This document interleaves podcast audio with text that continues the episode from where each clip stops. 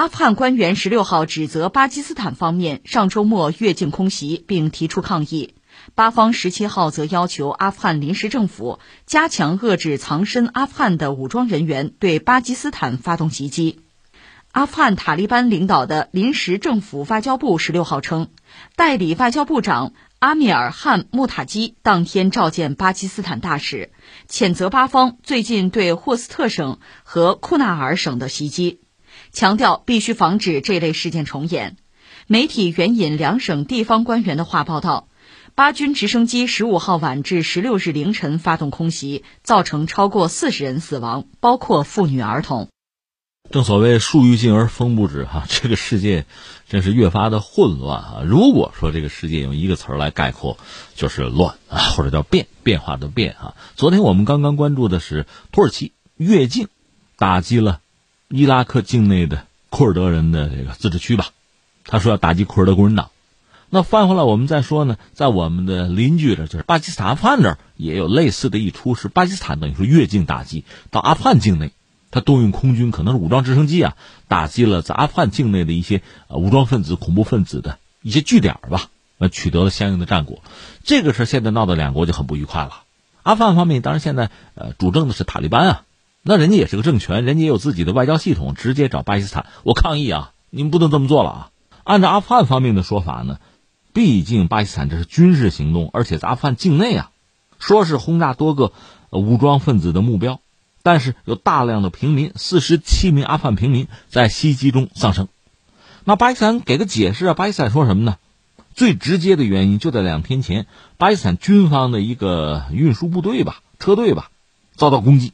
巴基斯坦的车队呢是在两国边界巴基斯坦这一侧，在这边行驶，并没有进入阿富汗境内。但是遭到所谓恐怖主义分子的袭击，有七名士兵阵亡，所以这次空袭呢，最简单的讲，可以看作是对这个伤亡啊遭到袭击的一个报复。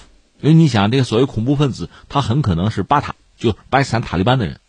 巴塔和阿塔的关系说不了那么清楚，其实是各自为政吧。但是彼此之间有没有联系，其实很可能会有千丝万缕的联系。而且双方边境这个地方就普什图人嘛，从这个族群上呢，它其实是一致的。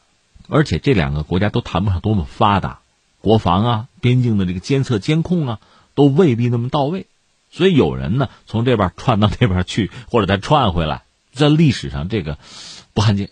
这个边境的监控也未必那么到位。而巴基斯坦方面呢说呢，我经常遭到袭扰，我们就要求阿富汗呢对这个恐怖分子啊，你严厉打击啊，边境你得好好管啊，你管不了是吧？管不了我替你管，我越境打击，就出现这么一个局面。所以这叫双方相互指责。以上我们算是就事论事儿哈。那顺便说一下，就阿富汗和巴基斯坦两个国家的关系，这个关注的人可能不是很多。其实大家更关注就是巴基斯坦啊和印度之间的关系，呃，或者在阿富汗那个问题上，巴基斯坦、印度持什么态度？一般我们这么来看问题：阿富汗长期以来在战乱之中，国家比较小。又比较贫瘠，所以大家关注它不是很多。特别是它和印度和巴基斯坦的关系。既然现在这个新闻谈到双方这个不愉快了嘛，我们看一下巴基斯坦和阿富汗之间的关系。当年一九四七年的印巴分治就各自独立，后来呢，巴基斯坦要加入联合国的时候，阿富汗其实就投过反对票。说到底，双方其实也有一些问题，就是边境啊、领土有一些争端，有一些纠纷。这我们就说到谁啊？说到英国，英国老干这个事儿。英国，你想当年，呃，印度和巴基斯坦并没有分治的时候，都没有独立的时候，那就被英国就搞成殖民地了。阿富汗不号称帝国坟场吗？其中就包括英国。阿富汗英国打过仗的，所以那个地方英国人都曾经染指过、侵略过、想殖民、派过兵啊。而且英国人嘛，动不动地图上划线，他留下非常多的矛盾摩擦呀，就埋了好多雷。有个什么杜兰线，印巴分治之后。这条线是不是可以作为阿富汗和巴基斯坦的边界？不承认。呃，阿富汗的末代的国王呢，叫做查希尔。查希尔曾经有一个想法，就是能不能把白沙瓦拿回来。白沙瓦曾经是阿富汗当年也曾经是号称帝国吧夏都，但是在一八四五年就被英国人占了，英国人控制，后来成了巴基斯坦的一个很重要的部分吧。所以阿富汗人不承认啊，人家觉得是我们家的呀，是我们被抢的领土啊。虽说是英国人抢的，现在在你巴基斯坦手里啊，你看有这个。而在历史上呢，因为印度和巴基斯坦是不对付的，所以一看阿富汗和巴基斯坦之间有纠纷哈，有矛盾的话，那我们可以结为盟友嘛？印度就向阿富汗靠拢，签过这个友好条约，而巴基斯坦的什么普什图人呢、俾路支人呢，有这个民族主义者要分离主义嘛？我们提供援助，我们提供庇护，就干过这个，所以闹到过巴基斯坦和阿富汗断绝外交关系，闹到这个地步过。后来苏军入侵阿富汗，阿富汗的官方等于说是这个苏联的傀儡了，而大量的所谓圣战者呢是抵抗苏军侵略，西方呢当然马上要支持，而巴基斯坦又成为西方支持这个游击队很重要的通道，所以巴基斯坦阿富汗之间的关系发生了非常大的变动吧。而另一方面，印度也在想方设法的扩大对阿富汗的影响力。到了一九八九年嘛，当时阿富汗那个亲苏的政权垮掉。然后就是所谓叫军阀混战、群雄并起啊。我们曾经讲过，印度是支持那个马苏德那个北方联盟，因为亲苏政权垮掉之后，阿富汗实际上就陷于内战吧。印度呢是支持那个马苏德，马苏德他是他这个族人啊，就支持北方联盟。北方联盟最主要的敌人就是塔利班呐。当时北方联盟的支持者还包括俄罗斯、包括伊朗，而巴基斯坦方面其实和塔利班关系不错，支持塔利班，就双方各自押宝吧。当然，我们知道塔利班后来胜出，之后呢，九幺幺，美国又打击塔利班，推翻塔利班这个政权，就是这么大起大落的一个过程。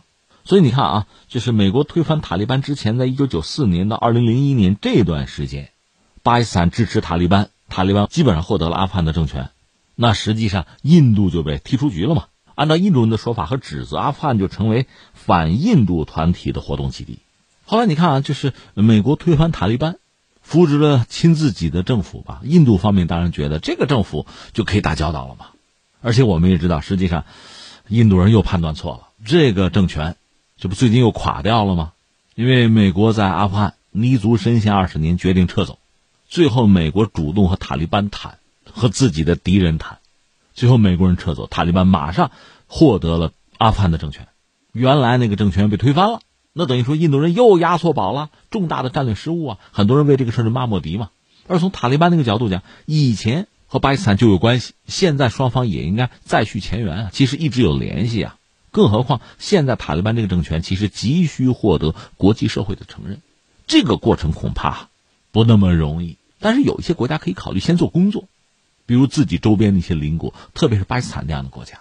所以塔利班上台之后呢，还是想办法要搞好和巴基斯坦的关系。巴基斯坦本身呢，其实这个定位现在也成为国际社会和塔利班之间联络的一个桥梁吧。但我们讲嘛，树欲静而风不止啊。塔利班也好，巴基斯坦也好，他们自身其实都有这样那样的短板和弱点，就是国家治理的现代化程度都不是很高。你比如巴基斯坦，这不就发生了政权的更迭吗？伊布兰汗就下台了，而现在谢里夫上台。这是不是意味着他内政外交发生比较大的调整和变化？这我们需要拭目以待。而阿富汗那方面呢？我们说塔利班虽然拿到了全国政权，和大家分享过我个人的想法，就塔利班本身吧，它其实是一个宗教组织，它并不是一个现代意义的政党。它和现代意义的就管理一个国家的执政党，应该说是有距离的。管理方式恐怕也存在这样那样的短板。那它很需要获得国际社会的承认，客观上也需要获得一个就是建设呀发展的一个。一个实际窗口确实需要，但能不能拿到还两说。特别在边境这个问题上，不要说边境哈，就是整个这个国家的稳定啊、秩序能不能真正的达成也不好讲。因为在阿富汗内部，还会有很多反塔利班的力量存在。另外还有像什么 I S S，就那所谓伊斯兰国，在中东混不下去，有分支，这不就到了阿富汗吗？就是那所谓呼罗珊省啊。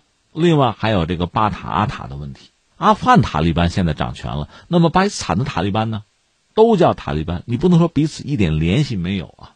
现在巴塔就利用阿富汗作为一个庇护所啊，一个基地，从事一些针对巴基斯坦的分离活动或者恐怖袭击。那巴基斯坦当然就不干了，这直接就影响到两个国家的关系。以前你塔利班不是执政者，那没什么可说。你现在执政了，我就得跟你说事儿了，那我就得跟你算账了。这是我们现在看到的这个局面，还有两点我想感慨一下是什么呢？其实整个就是国际关系啊，国际秩序啊，按说它应该是有一整套的规则，大家都按规则来。可实际情况肯定不是这样啊。我们就说美国，你说美国在全球所谓的反恐，它使用大量的无人机，那不定在哪，他得到情报，那是恐怖分子，我去炸。巴基斯坦就深受其害，不但要说他的平民被炸过，他军人还被炸死过呀，这是美国干的事情啊。那在这个时候，你想一个国家的主权啊，什么领土完整啊，什么领空啊、尊严啊，从何谈起啊？你就说击杀本拉登，本拉登出现在巴基斯坦国内，这个事儿确实需要巴基斯坦给出一个解释。但是这个国家，我们说它国家治理啊、社会治理那现代化程度比较低，那出现这样一个局面，其实也很尴尬。那美国人也不和巴基斯坦官方打招呼，直接派特种部队就去击杀本拉登，弄死了事儿。这个恐怕你要谈国际法的话，也说不过去。这就是一笔糊涂账。如果说国际秩序是一团糟、一团混乱的话，那么丛林法则就会起作用啊！我割不出拳头硬啊！我欺负你又能怎样？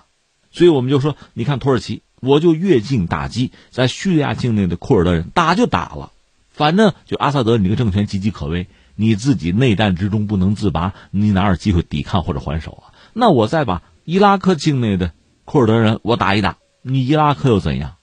你还还手不成？那从这个角度讲，巴基斯坦，我这国家虽然不富裕，我谈不上兵强马壮，我比你阿富汗总强吧？我搞你一家伙，你又能怎样？所以你看，就会出现这样一个乱局。很多地区性的强国、中等强国，在乱局之中，那就施展自己的武功，用武力解决一些问题，达成一些自己的战略目标吧。但是我们要正本清源，这个乱是怎么产生的？这个规矩是怎么被破坏的？我是想，整个人类都需要反思，这是一个。再有一个啊，因为巴基斯坦刚刚发生这个政权的更迭，就是谢里夫上台之前，伊姆兰下台。伊姆兰汗呢，他和西方和美国关系并不好，而谢里夫恰好相反，所以也有观察家认为呢，这是不是可以看作是对美国的一个投名状？因为美国呢，在失去阿富汗之后，他和塔利班的关系并不好嘛，当时这个谈判只是相互的利用。一个妥协的产物，但从根儿上讲，美国对阿富汗这个政权，对塔利班是不可能接受和认同的。所以，美国也希望在中亚，比如继续驻军啊，在某些国家搞到军事基地啊，啊，部署一些军人和飞机啊。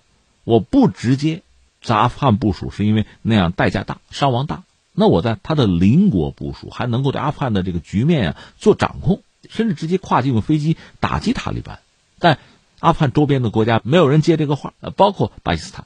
当时伊姆兰汗在台上，他不可能接，但现在到了谢里夫上台，有没有可能改弦更张，就是接受美国的这个要求，在巴基斯坦有这个驻军呐、飞机啊，表面上是对阿富汗塔利班进行监视，实际上对整个中亚的局面，对阿富汗周边的一系列国家都形成影响，这种可能性有没有，也需要关注。